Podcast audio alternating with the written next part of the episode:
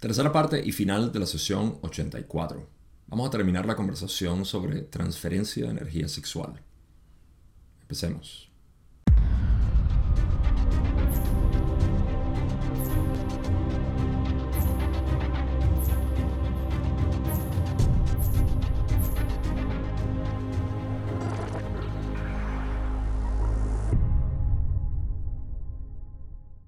En el episodio pasado estuvimos hablando exclusivamente sobre lo que es la transferencia de energía sexual, un tema que no habíamos tocado desde hace ya bastante tiempo y que aproximadamente hace 50 sesiones atrás fue cuando eh, se expandió bastante dentro de una sesión que fue la 32. Hay bastante material esparcido en todas partes con respecto a a los elementos que conforman esta, este sistema de transferencia de energía sexual y no solamente eso, sino la apertura hacia la infinidad inteligente. Así que aquí tenemos que traer un poco ah, del recuerdo lo que sabemos y recordamos de, estas lecciones que ya tenemos en términos de centros energéticos y de transferencia y cómo se siente todo esto, cómo se representa. Así que no voy a hacer una recapitulación de nada de esto porque en el, episodio pasado lo hice ah, medianamente. Y de hecho Don también hizo una pregunta que ya había sido cubierta y que ahora simplemente eh, lo que hizo fue expandir un poco más al respecto pero que como vamos a ver en la primera pregunta que tengo aquí de Don, que fue donde dejamos el episodio pasado, Don también dice que, bueno, que no, no quería regresar a, ese material em, que ya, ya, había sido cubierto. Una, em, una especie de, no aclaratoria, pero ah, un agregado que quiero decir es que me di cuenta luego de grabar la sesión pasada o el episodio pasado, me di cuenta de que había un pequeño detalle cuando hablaron del, Tantra, ¿no? de lo que significa, no lo mencioné, así quiero mencionarlo, que estaban hablando de cuando no hay orgasmo y todavía hay este tipo de, de, juego sexual, hay una gran cantidad de energía transferida. ¿okay? Eso estamos hablando de lo que son los bloqueos. Cuando una persona tiene un bloqueo y la otra está en verde, entonces verde corazón, corazón chakra del corazón. Entonces, eh, el, que tiene el bloqueo va a desear más estar con la otra persona. Cuando los dos tienen bloqueos, entonces es posible, según mi especulación, que no solamente se busquen a sí mismos, sino a otros. Es muy probable, me parece. Eh, y cuando hay, eh, cuando hay, por supuesto, los dos verdes, entonces hay transferencia. Pero entonces hablaron de lo que era la, posibilidad de, sin orgasmo o con orgasmo. ¿no? Si uno tiene el orgasmo, entonces eh, hay un poco de transferencia eh, o es, más eficiente. Transferencia hay siempre. El orgasmo lo que causa es una mayor eficiencia. Y si es simultáneo, si las dos personas tienen el orgasmo al mismo tiempo, entonces hay una mayor eh, transferencia, no mayor, una mayor eficiencia de transferencia. Así que quiero ser detallado con eso. Sin embargo, también hablaron de lo que es la posibilidad, que fue cuando mencionaron después lo del Tantra. Eh, mencionaron que si las dos entidades no tenían un orgasmo, igual había una gran cantidad de energía transferida. Y eso es lo que es el Tantra, porque en el Tantra no hay orgasmo, hay simplemente el juego con las sensaciones. Así que quería mencionar eso porque recuerdo que no lo dije y lo pensé luego de, releer básicamente esa, esa parte. Así que ahora sí, sin mucha introducción, podemos pasar a la primera pregunta que tengo. Esta va a ser un episodio corto, al menos en relación con los demás. Pero vamos a empezar eh, de, inmediato. Es la pregunta, pregunta 19, donde Don dice, no quise abordar el material previamente cubierto. Esta fue en la pregunta pasada cuando eh, Rale dijo que ya habían hablado de eso. Y se refería a los bloqueos de, las personas en la actividad sexual y cómo afectaba la transferencia de energía sexual.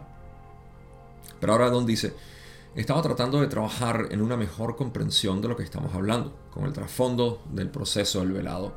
Y lo que realmente estaba tratando de hacer era descubrir algo nuevo al hacer la pregunta. Así que por favor, si hago alguna pregunta en el futuro que ya ha sido cubierto, no te molestes en repetir el material. Continúa y dice, estoy buscando en la misma área la posibilidad de una mayor iluminación con respecto al área en particular, ya que parece ser una de las principales áreas de experiencia en nuestra condición actual de velo que produce una gran cantidad de catalizador y estoy tratando de entender, por usar un mal término, cómo este proceso de velado creó una experiencia mayor y cómo evolucionó esta experiencia. Las preguntas son muy difíciles a veces de hacer. Finalmente pregunta y dice, se me ocurre que muchas estatuas o dibujos del conocido como Lucifer o el diablo se muestran como con una erección. Esta es una función de este bloqueo del rayo naranja. Y fue esto conocido por, de alguna manera mínima, por aquellos que idearon estas estatuas y dibujos, etc. Rane dice, hay por supuesto muchas otras distorsiones involucradas en una discusión de cualquier forma arquetípica mítica. Sin embargo, podemos responder afirmativamente y notar que eres perspicaz. Buena parte de lo que Don dice es explicando a dónde quiere llegar con sus preguntas y está investigando el área de cómo funciona este mecanismo, etc. Y finalmente simplemente hace el comentario o la pregunta de que si, eh, si la estatua y dibujos de Lucifer, lo cual corresponde a lo que si entiendo bien, el, el diablo en la carta del tarot de la matriz del espíritu también tiene una erección. Y bueno, es el diablo, Lucifer, siempre representando esta, eh, estas simbologías. Una vez más, eh, yo sé que si estás aquí en la ley del uno, ah, es muy probable que no tengas creencias de que el Lucifer o el diablo es una entidad como tal. Tampoco son entidades como tal, es simplemente una, uh, una función arquetípica de la mente, vamos a decir, a las cuales todos podemos ser seducidos en sí. Todo esto ha sido simbólico creado para poder expresar aquello que no es más que un proceso metafísicamente eh, viable o disponible al ser humano para poder tener experiencias de todo tipo. Entonces, cuando hablamos en este caso particular de cómo se, se dibuja o se personifica a Lucifer y se le agrega la simbología de una erección, entonces Don dice, esto tiene que ver con este mismo tema de que tiene un bloqueo o representa, porque obviamente Lucifer o el diablo representan la parte más baja de lo que es la, sensación de ser. Un ser separado, un ser animal, un ser instintivo. Y, esto obviamente tiene relaciones arquetípicas con lo que es el funcionamiento de la mente, lo cual voy a hacer un una pequeña, pequeño comentario al respecto. Pero para terminar de cubrir esta parte de esta pregunta, eh, Raleigh dice no solamente que es correcto, sino que bueno, también hay mucho que hablar en términos de discusión de, la mente, de, los arquetipos, ni siquiera es la mente arquetípica, sino arquetipos míticos, que en esencia es lo que el, la mitología de la cual yo hablo, que se ha creado muchísimo, ¿no? Y yo, porque yo sé que la mayoría de las personas que están atraídas a la ley del uno, ah, lo hacen por algún tipo de dirección metafísica o algo eh, espiritualmente hablando, eh, sí, más que nada metafísico, eh, veo la, no es una trampa, no voy a decir la palabra trampa, sino una rueda muy grande en la cual podemos estar girando, que es en tratar de absorber y entender mitología. Y, esto puede ser muy desgastante para el buscador porque el buscador no está tratando de entender tantas cosas intelectualmente y sobre todo tantas imágenes y este tipo de, filosofía. Claro, para cada quien lo que desee y si están contentos haciendo lo que hacen, pues bien, son investigadores de esta realidad al final.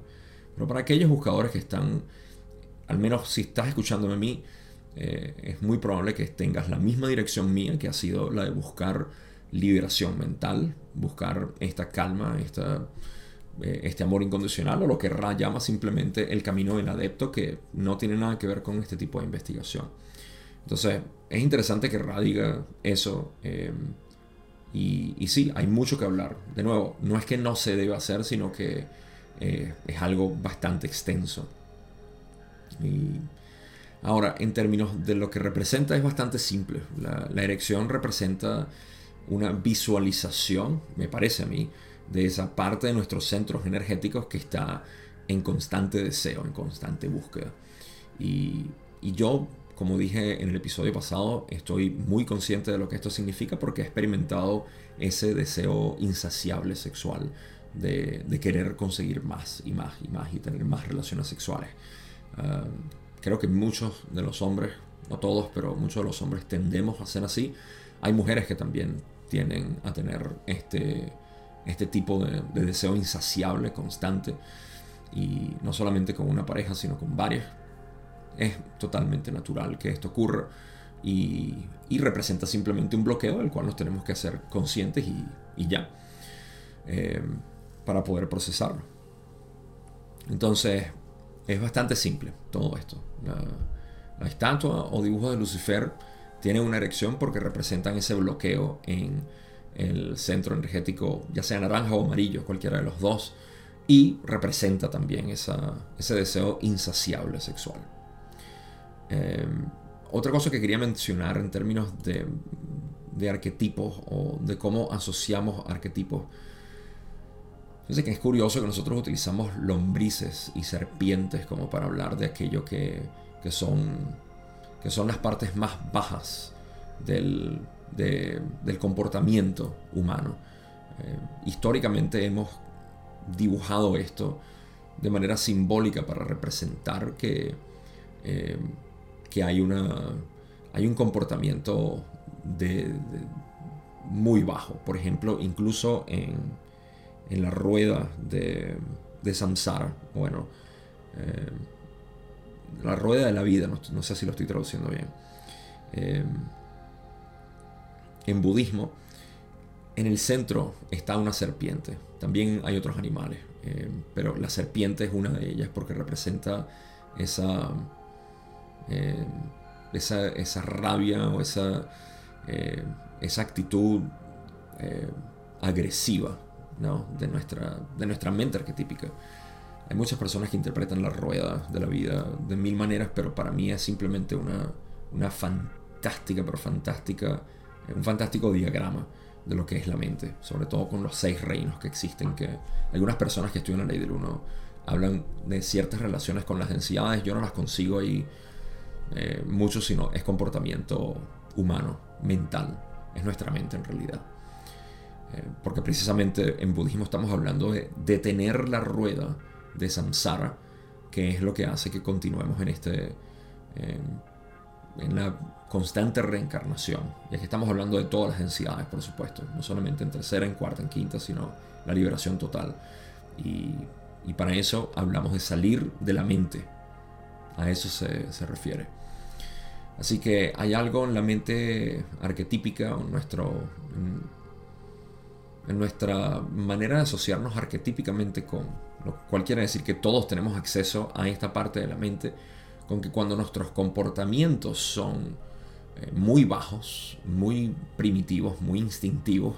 Entonces tendemos, cuando creamos conciencia, podemos vernos como literalmente eso, como animales rastreros, como lombrices. Y esto yo he escuchado ser reportado bastante en experiencias con plantas medicinales, en sueños, en experiencias místicas, en meditación.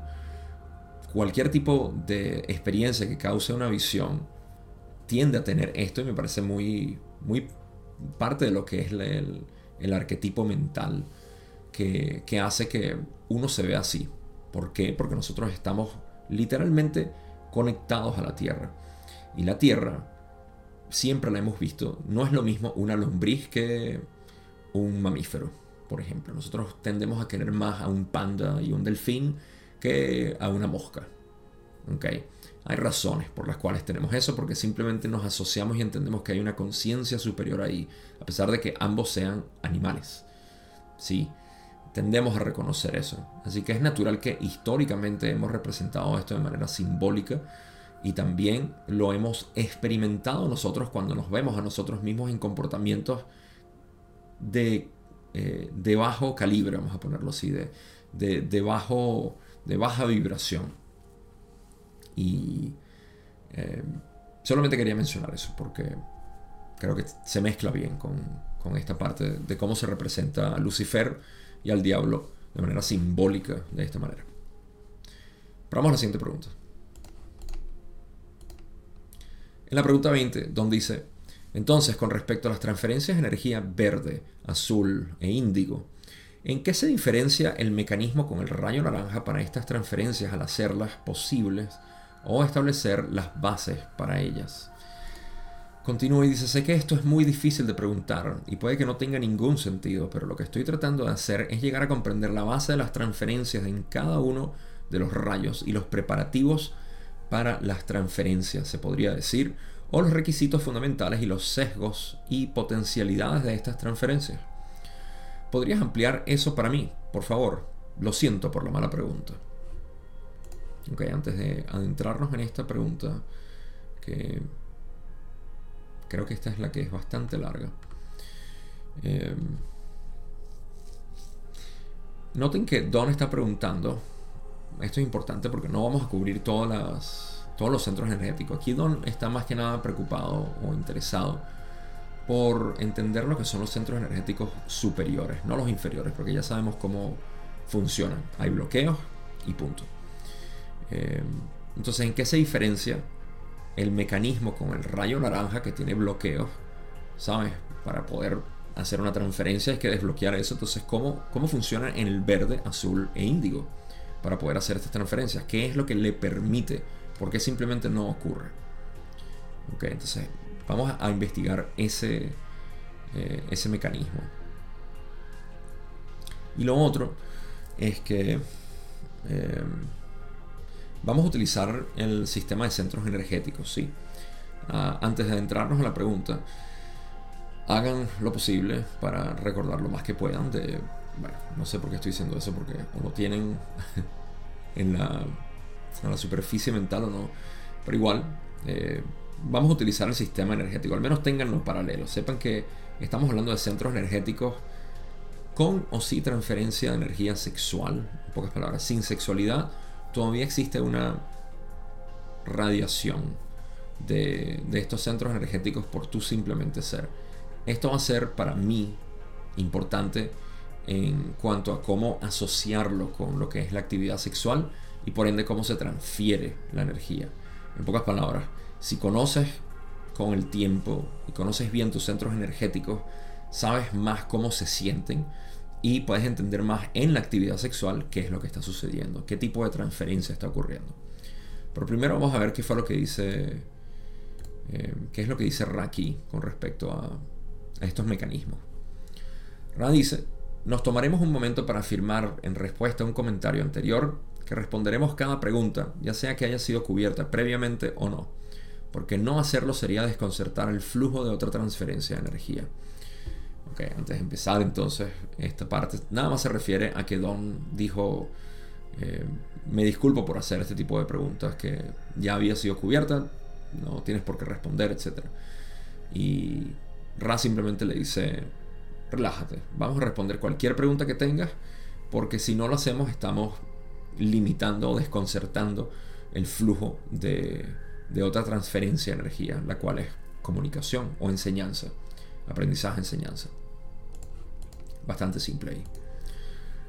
Ra continúa y dice, para responder a tu consulta, primero deseamos estar de acuerdo con tu suposición de que el tema que ahora consultas es amplio porque en él reside todo un sistema para abrir la puerta de entrada a la infinidad inteligente.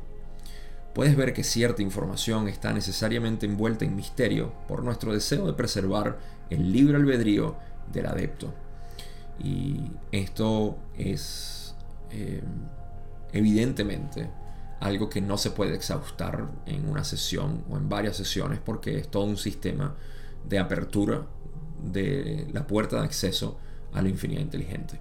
Así que em, no es algo muy, muy fácil de, hablar, es lo que básicamente dice Ra, y está de acuerdo con Don en que es algo muy complejo. Y nos advierten que van a tener que dejar en misterio por preservar el, libre albedrío del adepto alguna de la información. Así que mantengan eso en mente, porque eso va a ser importante.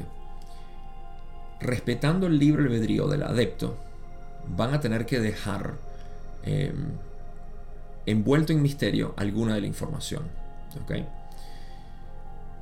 Vamos a continuar y mantengan eso en mente. la razón por la cual dejan en misterio es porque quieren respetar el libre albedrío del adepto. Ok.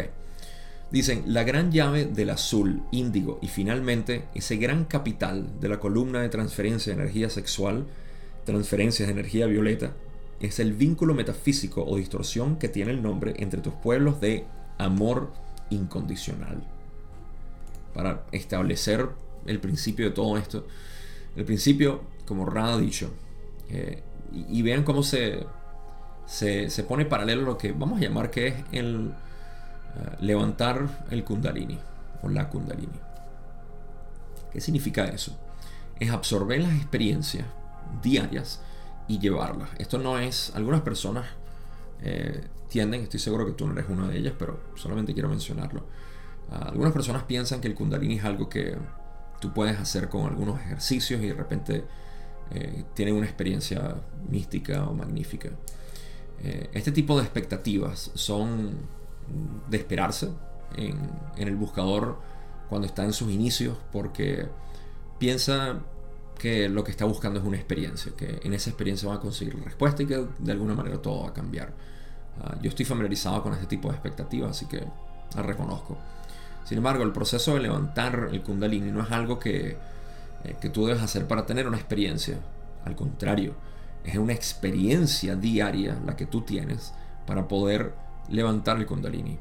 Y es un constante, pero constante análisis y síntesis de lo que está pasando en ti para ver dónde estás bloqueado, dónde, dónde hay falta de, energía o dónde, dónde hay algún problema en el que estés estancado de una u otra manera. Esto es todo un tema que hablar, así que no, no pienso hablarlo aquí.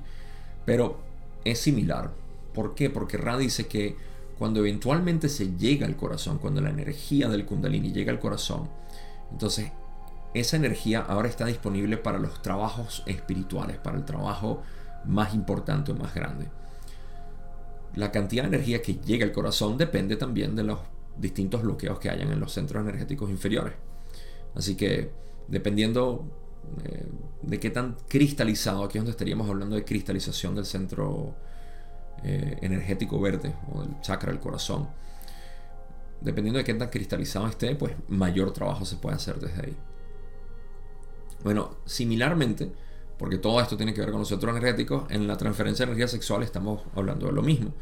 Por eso es que Rana dice que la gran llave del azul índigo y finalmente es ese, eh, esa transferencia de energía sexual de... Ah, perdón, e, es esa, esa energía del corazón en esencia. ¿okay? Es lo que llamamos amor incondicional. Amor incondicional viene del corazón y es lo que potencia. Ra lo llama la, eh, la plataforma o eh, springboard, dicen en, inglés. No sabría cómo traducir eso. Es como un trampolín, sí. Pero no es un trampolín porque un trampolín no es lo mismo que un springboard. Es algo que te impulsa, que, que sí, impulsar, algo que te impulsa.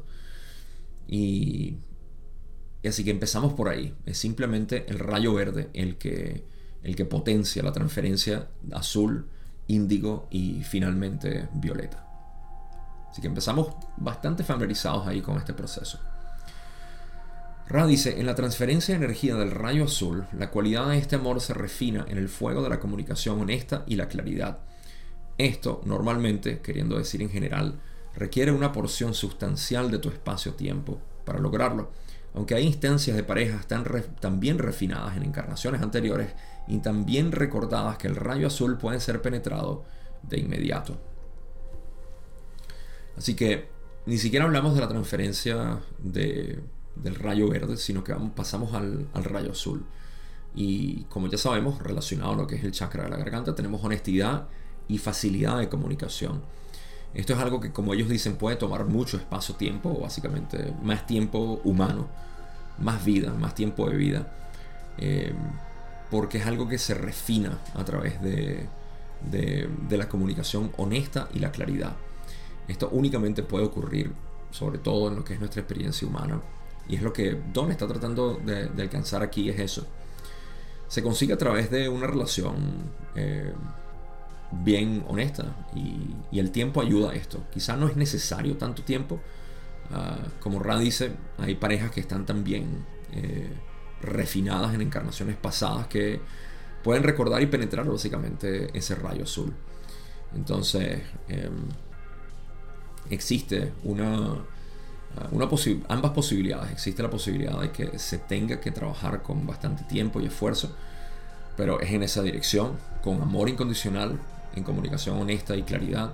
Y también puede ser que sea em, algo muy, muy espontáneo que ocurra en una pareja porque ya en las encarnaciones pasadas han tenido eh, algún tipo de, de, relación que se les hace fácil. Esto se puede entender, no tengo que explicar mucho aquí. Cuando encuentras a alguien que con, quien tienes esa facilidad de comunicación, eh, definitivamente hay, hay vidas pasadas. Ok, pasemos a la otra parte, donde dice, esta transferencia de energía es de gran beneficio para el buscador ya que toda la comunicación de este buscador es refinada, y los ojos de la honestidad y la claridad contemplan un nuevo mundo. Tal es la naturaleza de la energía, de la energía del rayo azul, y tal es uno de los mecanismos para potenciarlo y cristalizarlo. A medida que nos acercamos a la transferencia del rayo índigo, nos encontramos en una tierra de sombras en el que no podemos brindarles información directa o sencilla, ya que no consideramos que esto es, ya que ya que consideramos que esto es una infracción. No podemos hablar en absoluto de la transferencia del rayo violeta, ya que tampoco deseamos romper la ley de la confusión. Así que, bueno, este último párrafo en realidad no nos da nada, pero el anterior, eh, dice, esta transferencia de energía es de gran beneficio. Sigue hablando del rayo azul. Eh, toda comunicación de este buscador es refinada y los ojos de la honestidad y la claridad contemplan un nuevo mundo.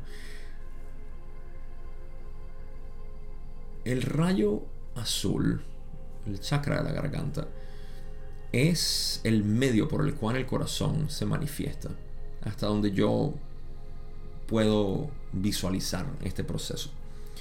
De modo que tiene sentido que mientras mayor se pueda expresar y vivir este amor incondicional, que es lo que todo, toda persona en tercera densidad está buscando, es simplemente acceder al, al corazón para poder ver con esta, con esta claridad, con esta aceptación.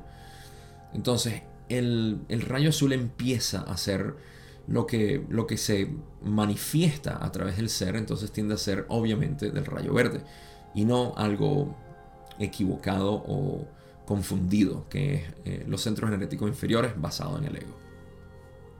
Así que eh, me encanta cuando Ra dice que eso hace que uno contemple un nuevo mundo. Esa es la naturaleza del rayo azul y es uno de los mecanismos para potenciarlo y cristalizarlo. Eh, cada quien debe tener su propia manera de ver el mundo y, hay una discusión muy larga aquí que no, pretendo hacer porque tiene que ver cómo, cómo todos nosotros apreciamos y, adoramos esta, esta realidad. Así que no, puedo exhaustar yo mismo esta, esta investigación. Eh, el, otro párrafo no nos da absolutamente nada porque Ra dice que tanto el índigo como el violeta no podemos hablar porque no quieren violar la ley de la confusión. Lo que estaba hablando sobre eh, infringir el libre albedrío del adepto. Así que, una vez más, manténganlo en mente porque más adelante lo voy a mencionar. Ra quiere preservar el libre albedrío del adepto. Y para eso no habla de lo que es el rayo índigo, cómo es esa transferencia del rayo índigo y del rayo violeta. Sin embargo, nos dejan con esta joya, cuando dicen podemos decir que estas joyas, aunque costosas, no tienen precio para el buscador, y podríamos sugerir que, así como se llega a cada conciencia a través de un proceso de análisis, síntesis e inspiración, el buscador debe acercarse a su pareja y evaluar cada experiencia buscando la joya. Así que como estaba diciendo, eh, es un buen marco de referencia el hecho de que nosotros podamos experimentar lo que es cada uno de los centros energéticos en constante eh, disciplina, porque ese es el proceso del adepto, ¿cierto? Y entonces poder familiarizarse con esa experiencia y buscarla en la, en la interacción con la pareja, que es cuando dicen eh, acercarse a su pareja y evaluar cada experiencia buscando la joya. ¿Qué joya? No lo sé. Porque la joya es el producto de esta transferencia o de esta experiencia del rayo índigo y el rayo violeta. Eh, yo no puedo eh, presumir o intentar decir que yo he experimentado esto porque no, no, no tengo no tengo maneras de, de, poder de poder expresar incluso lo que yo mismo experimento en mi propia relación con Julie. Y, y, no, no, no, encuentro nada que pueda ser práctico. Sin embargo, puedo decir que es, es importante uno, eh, lo que uno haya sintetizado. Me parece que incluso yo hablar sería confundir más. Así que prefiero, prefiero no hacerlo. Voy a, no, no voy a, romper la ley de la confusión, sino que la voy a crear más todavía. Pero bueno, Don se interesa en algo más relacionado a esto. Y en la pregunta 21, Don dice, ¿hay alguna manera de saber de qué rayo fue la transferencia para un individuo después de la experiencia? ¿Hay alguna forma de que el individuo sepa de en, qué rayo en particular ocurrió la transferencia? Y esto es algo que yo creo que ya Ra ha respondido, pero vamos a ver qué, qué más dice Ra, porque ya Ra le dijo, mira, te vamos a responder incluso si es repetido. Pero estoy seguro que da información distinta. Em, ok, Ra dice, Solo hay un criterio subjetivo o una medida de los mismos. Si las energías han fluido de manera que el amor se completa, se ha producido la transferencia del rayo verde. Si, por el intercambio de las mismas entidades, se ha experimentado una mayor facilidad en la comunicación y una mayor visión, la energía se ha refinado al centro energético del rayo azul. Ok, yo estoy segurísimo, segurísimo de que esto lo hablamos ya en otra sesión Ah, pero quizá yo estoy equivocado. Pero me parece que ya hemos hablado de lo que son, de cómo se siente la transferencia de energía a cada uno de los centros energéticos. El primero obviamente es el corazón, así que eso es lo primero que Ra dice. Ah, de hecho, no, primero quiero mencionar que Ra dice que hay un criterio subjetivo o una medida de los mismos, queriendo decir que esto es completamente subjetivo. Cómo tú experimentas la transferencia inicial de amor es completamente subjetivo a la mía, a la de otro, etc. Eso tiene todo el sentido del mundo. Sin embargo, entonces, eh, si se siente que el amor eh, se hace completo, ah, si se siente una plenitud de amor luego de la actividad sexual, entonces se ha producido una transferencia del rayo verde.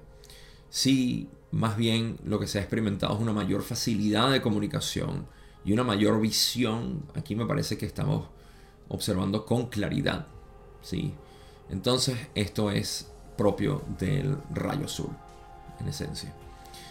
De modo que si es amor lo que se siente o si es, yo diría que amor acompañado con, con mayor comunicación, porque esa comunicación honesta viene del amor. Así que no existe una comunicación honesta sin amor.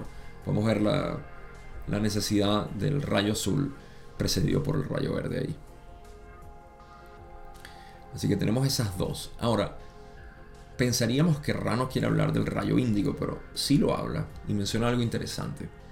Dicen, si las entidades polarizadas por esta misma experiencia de transferencia de energía encuentran que las facultades de la voluntad y la fe han sido estimuladas, no por un breve tiempo, sino por una gran duración de lo que llaman tiempo, pueden percibir la transferencia del rayo índigo. No podemos hablar de las transferencias o de la transferencia del rayo violeta excepto para señalar que es una apertura a la puerta de entrada de la infinidad inteligente. De hecho, la transferencia del rayo índigo también es esto, pero digamos el velo aún no se ha levantado. Así que del rayo índigo y el violeta eh, nos dicen, al menos el rayo índigo nos dicen que eh, del verde sí se ha sentido amor, en el azul sí se ha sentido una comunicación mayor visión o claridad honesta entre, entre los dos.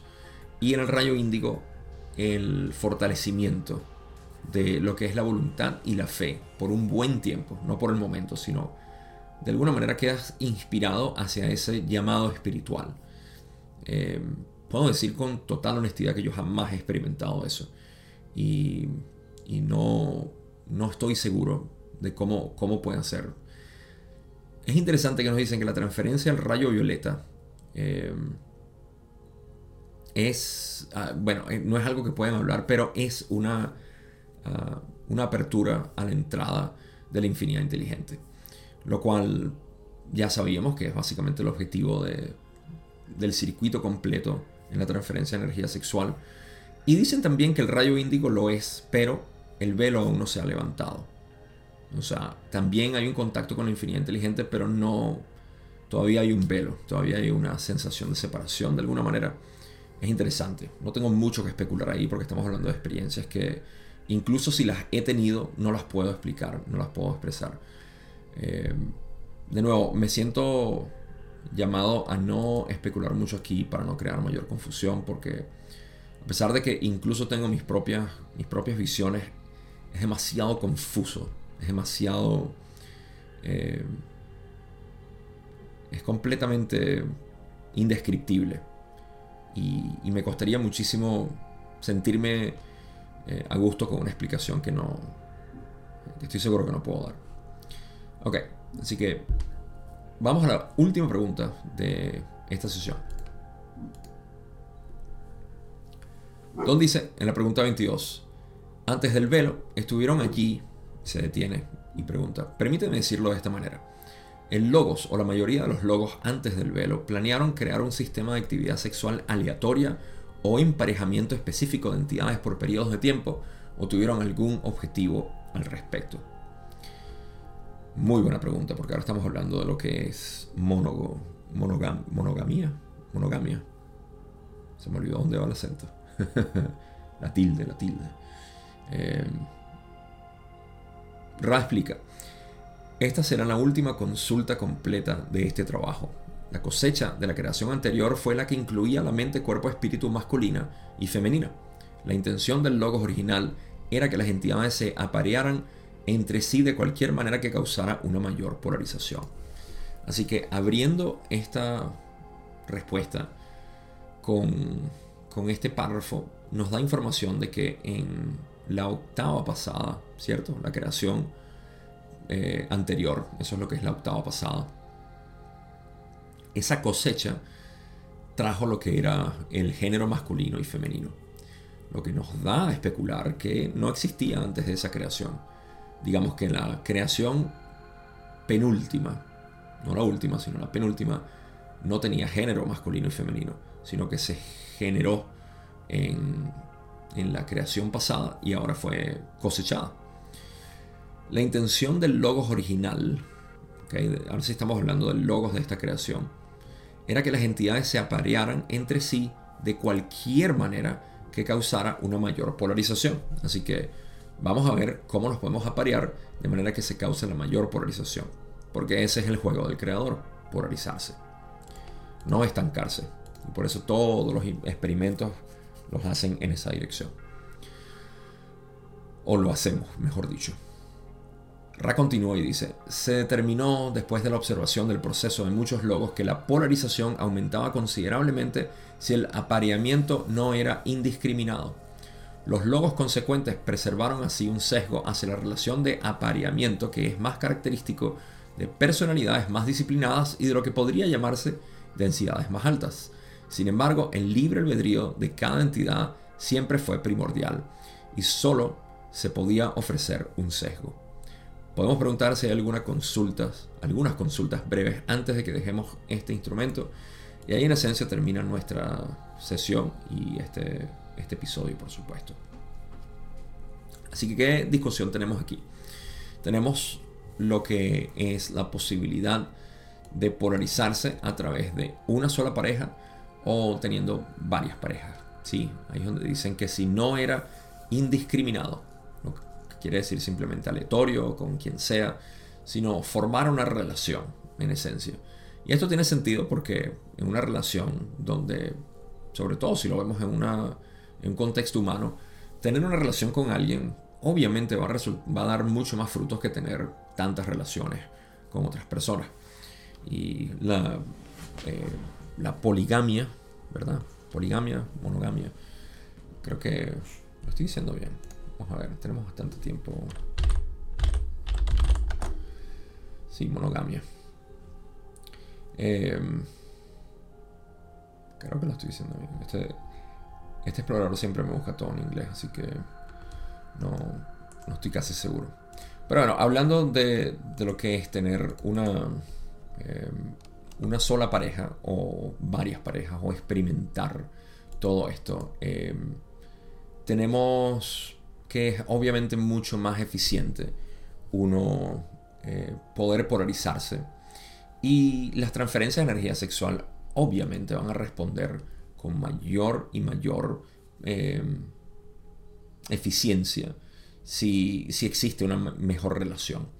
Así que básicamente el, ah, el mensaje aquí es, sobre todo porque dicen, el libre albedrío de cada entidad siempre fue primordial y solo se puede ofrecer un sesgo.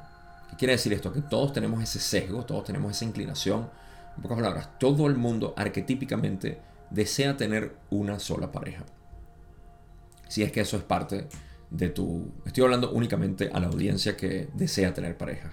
Estoy completamente consciente, así sea una minoría, esta minoría existe que no tiene el menor deseo de tener pareja y eso es completamente normal, aceptable y, y no es necesario, no es necesario tener pareja. Hay personas que se han incomodado porque yo he dicho tales cosas como que esto no es necesario, esto no es necesario. Es la verdad. Eh, no necesitas estudiar esto, no necesitas estudiar aquello, no necesitas practicar este sistema Tú no necesitas hacer absolutamente nada. ¿Ok? Esto no quiere decir que no vas a hacer nada en tu vida. Obvio. Siempre estás haciendo algo. Es inevitable que hagas algo. Intenta no hacer nada para que veas lo que pasa. Pero me refiero a eso, que no se cree una... O sea, no hay un asterisco que diga necesario para el propósito que una vez más yo establezco aquí y repito por si hay personas que no están asociadas con este tipo de búsqueda mi propósito es la liberación mental. Eh, si hay otro tipo de búsquedas, o sea, si me están escuchando para otro tipo de, eh, de resultados, hay personas que me han contactado y me han dicho, quiero trabajar contigo porque quiero manifestar mi vida esencial y ganarme la lotería y todo eso. Y le digo, mira, lo siento, no, no soy quien te va a ayudar en eso. Quizá hay otras personas que puedan, yo no. Mi trabajo es liberar mentalmente lo que el Buda hace dos mil y pico de años nos dejó, que es básicamente el proceso de liberarte del sufrimiento. Es completamente accesible, todos los místicos en el pasado lo han dicho, eh, pero estoy consciente de que hay mucha... Eh, y estoy muy consciente de eso y lo repetiré mientras lo siga viendo dentro de, mi audiencia, porque hay mucha gente que está buscando eh, algún tipo de experiencia magnífica o algo así, y ese no es el camino. Al menos no para la liberación mental. Pero entonces no es necesario, y estoy consciente de que hay personas que no, ni siquiera quieren tener una relación sexual, pero para que aquellos que la tienen, que tienen ese deseo, eh, una relación sexual, una relación íntima en la cual haya transferencia de energía sexual. Entonces en ese caso, eh, estas personas todas tienen este sesgo del logos, porque es algo arquetípico de querer encontrar una pareja. Y sí, no es eficiente al menos no arquetípicamente o no deseado por el logo, eh, buscar transferencia de energía sexual en todas partes. Sin embargo, tengo que decir algo, es natural que en, nuestro, en nuestra sociedad exista esto del poliamor, porque, o al menos la, la parte que yo aplaudo al poliamor bastante, es la represión religiosa que siempre se puso de que tú solamente puedes tener a una pareja y eso está mal tener otras parejas y naturalmente un efecto del cual yo hablo bastante que es el efecto del péndulo cuando tú agarras el péndulo ¿okay? y lo controlas y dices tú tienes que estar aquí el péndulo no quiere estar en un extremo quiere estar en el medio toda la vida quiere buscar siempre balance homeostasis el medio Mahayana budismo es conocido como el camino del medio porque no tiene extremos No es ni en el hedonismo ni en el asceticismo. O sea, es en el medio. Entonces, ¿qué pasa cuando hay una represión tan grande, una necesidad de controlar el péndulo hacia un lado? Eventualmente se va a soltar y no va a buscar balance de inmediato, se va a ir hacia el otro lado. Entonces esto se experimenta muy lento ahora como estamos en el extremo. Y en nuestra sociedad podemos ver muchas de estas expresiones sexuales en su gran abanico de, manifestaciones entre las personas, cómo se están manifestando y lo que están hablando y todo esto como resultado de una represión sexual muy fuerte. Así que el poliamorismo es uno de esos también, que en esencia el, ser humano quiere demostrar, mira, sí es posible, que no está mal que sea así.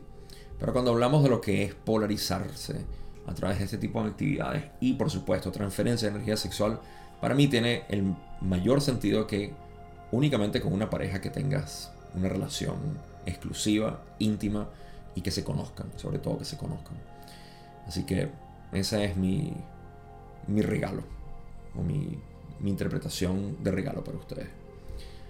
Libre albedrío para todos, pero sabemos que en el fondo mm, la mayor eficiencia siempre está es en la monogamia. Conclusiones.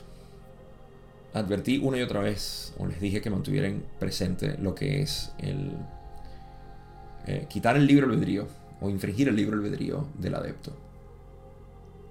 ¿Cómo Ram puede infringir el libre albedrío del adepto al hablar del rayo índigo y el rayo violeta? Para mí tiene mucho sentido por lo siguiente. Y por favor, tomen esto simplemente como una opinión muy desinformada, pero es lo que yo sintetizo. Vamos a descomponer los centros energéticos entre cuerpo, mente y espíritu. Los tres inferiores son cuerpo, los dos intermedios o medios son mente y los últimos dos son espíritu. Las experiencias espirituales tienden siempre a ser inefables, indescriptibles. Y me parece que ahí es donde está la clave del por qué Rano puede hablar de estas transferencias de energía. Porque lo que es la transferencia del índigo y el violeta es una transferencia espiritual. Transferencias mentales, por los que no lo saben, el corazón ha sido considerado en el Oriente como la mente en realidad, no el cerebro. El cerebro no es más que un, sector donde recibimos todos los impulsos eléctricos nerviosos. El corazón es el que sabe, es el que realmente conoce. Entonces, en, en esta, bueno, no tenemos que irnos al oriente o algo muy lejano en términos históricos, sino Joe Dispensa habla de esto, de la conexión entre corazón, mente. Pero en realidad es entender un poco más lo que es tu ser espontáneo, no el, ser que piensa.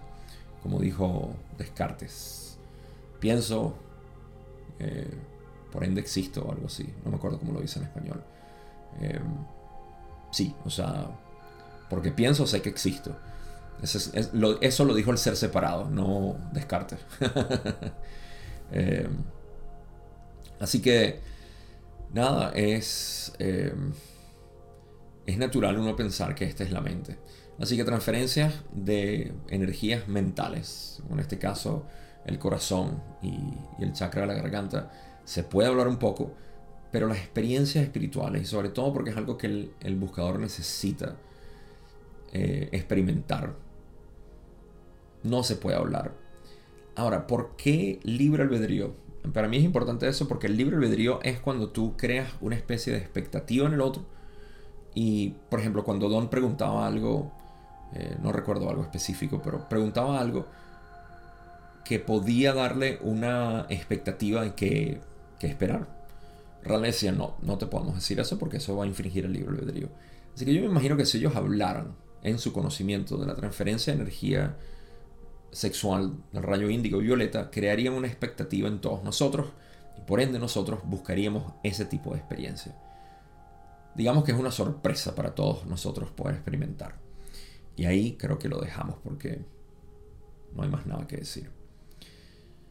Eso es todo lo que tengo por hoy y por esta sesión. No me despido sin antes recordarles, en la descripción están todos los enlaces si quieren apoyarme en este trabajo. Todavía me falta un año más para terminar lo que es la ley del 1. Estoy seguro que me va a tomar aproximadamente un año Apreciaría tu apoyo en Patreon si quieres, eh, si estás interesado en el curso del Camino Directo, también está ahí. Y si quieres saber lo que estoy haciendo con mi mentoría, puedes ir a Instagram. Todos los enlaces están en la descripción. Estés escuchando esto en un podcast o viéndolo aquí en YouTube. Ahora sí, no tengo más nada que decir, si no, pórtense bien, pórtense mal, como sea que se porten, dejen que otros juzguen por ustedes. Y nos vemos en la sesión 85.